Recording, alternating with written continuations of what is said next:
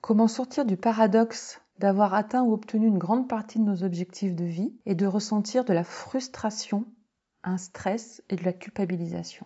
Une des causes vient d'avoir une vision rétrécie de sa vie, alors même que l'épanouissement et le bonheur se trouvent dans l'harmonisation de nos différents domaines de vie. Aujourd'hui, je te partage un outil pour avoir une meilleure compréhension de ta réalité et pouvoir t'engager dans des actions d'amélioration alignées vers une vie plus équilibrée. Bienvenue dans le podcast Équilibre féminin. Je suis Stéphanie Genevois, coach professionnel certifié. Ce podcast s'adresse à toi, la femme passionnée, la femme qui souhaite réussir dans toutes les sphères de sa vie et qui s'oublie trop souvent, se perd sur les chemins des je dois, il faut. Ce podcast te guidera pour te servir en premier au grand buffet de la vie, pour retrouver la passion, ranimer ton feu intérieur et l'incarner au quotidien sur le chemin des possibilités. Un chemin facile, léger, joyeux, de liberté et d'émerveillement, tout en profitant de toute la beauté du paysage, des petits plaisirs du quotidien et des joies de la vie. Je suis ravie de faire ce chemin avec toi. Il est très facile de se retrouver déséquilibré lorsque la vie nous accapare. On peut vivre ce paradoxe qu'alors même qu'on est satisfaite de notre vie, qu'on a atteint ou obtenu une grande partie de nos objectifs, l'emploi qu'on désirait, un conjoint aimant, des enfants, la maison dont on rêvait, on ressent une frustration inexpliquée, un stress intense, l'impression d'être à côté de sa vie, et on culpabilise.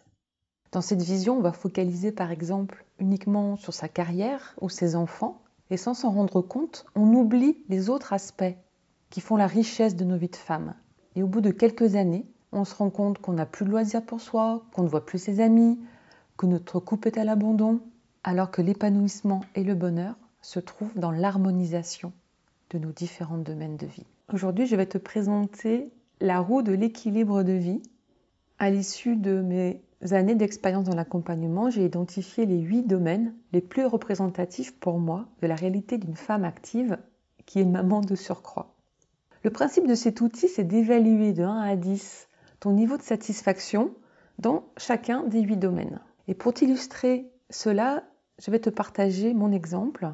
Je vais te montrer finalement où j'en étais quand j'ai fait mon épuisement maternel.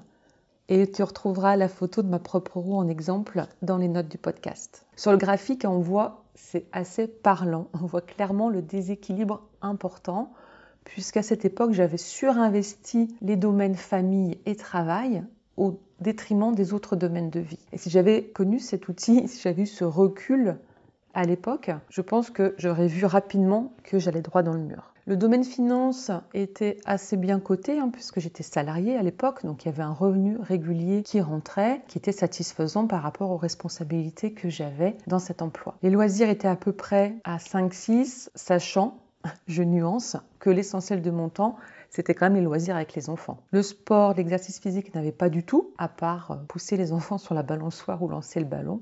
Donc pas du tout d'activité physique. Et le couple, bon an, mal an, était surtout un couple parental. Le couple amoureux était plutôt caché derrière les enfants, on va dire. Donc l'exercice que je te propose aujourd'hui est de prendre le temps de faire ton autodiagnostic à l'aide de la roue de la vie. Tu le trouveras justement, ce fichier à télécharger en cadeau sur mon site.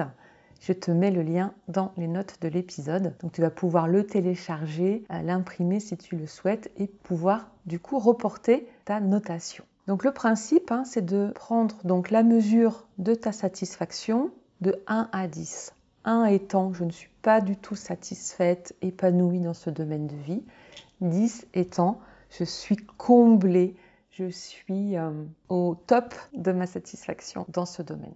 Pose-toi la question de comment aujourd'hui tu te situes dans chacun des domaines de vie pour pouvoir faire des prises de conscience. L'idée ici, ce n'est pas du tout de culpabiliser, de te dire Ah, si j'avais su, c'est trop tard, c'est fichu, j'ai été nulle, qu'est-ce que j'étais bête. Non, pas du tout ça. Mais d'avoir une observation factuelle. Observe où tu en es aujourd'hui pour faire les prises de conscience et repérer ce que tu as envie de faire bouger ce que tu as envie de faire évaluer. Parce que c'est pas, par exemple, si les domaines sont à 3-4, que forcément tu vas mettre des actions pour les faire progresser. C'est pas ça que ça veut dire.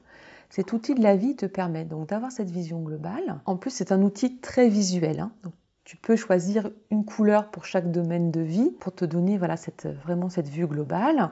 Puis tu vas pouvoir donc par exemple relier les points, ça va te donner un graphique façon toile d'araignée, comme j'ai fait dans mon exemple, ou tu peux colorier la zone euh, à la façon d'un camembert. Et la prise de conscience, sans jugement, vont être très importantes. Tu vas pouvoir te dire là, voilà aujourd'hui où j'en suis, voilà les domaines dans lesquels je suis satisfaite et ceux qui sont négligés. Observe. Observe à l'intérieur de toi aussi ce que ça génère. Est-ce que ça génère de l'anxiété, de la surprise, de la colère Observe les émotions aussi qui montent. Toutes les émotions sont valables. C'est important d'accepter aussi là, d'accueillir ce qui vient quand tu fais cet exercice. Si c'est un exercice que tu connais, que tu as déjà pratiqué, je t'invite à le refaire. C'est toujours intéressant de le faire plusieurs fois par an. Moi, je le fais en début d'année et puis je vais le faire aussi en, milieu de parcours. Puis c'est vraiment aussi l'exercice que je vais approfondir avec mes clientes en accompagnement privé parce que c'est vraiment un point de départ idéal à la discussion et à la priorisation ensuite des actions sur lesquelles on va pouvoir travailler. Alors la beauté de cet outil, c'est qu'il te donne une photographie à l'instant T de ta situation. Il te permet d'augmenter ta connaissance de toi et de conscientiser certains blocages. Et rien n'est figé. C'est ça la bonne nouvelle. Tu as maintenant toutes les cartes sur la table pour pouvoir prioriser tes essentiels. Tu auras une meilleure compréhension de ta réalité pour pouvoir t'engager dans des actions d'amélioration alignées vers une vie plus équilibrée.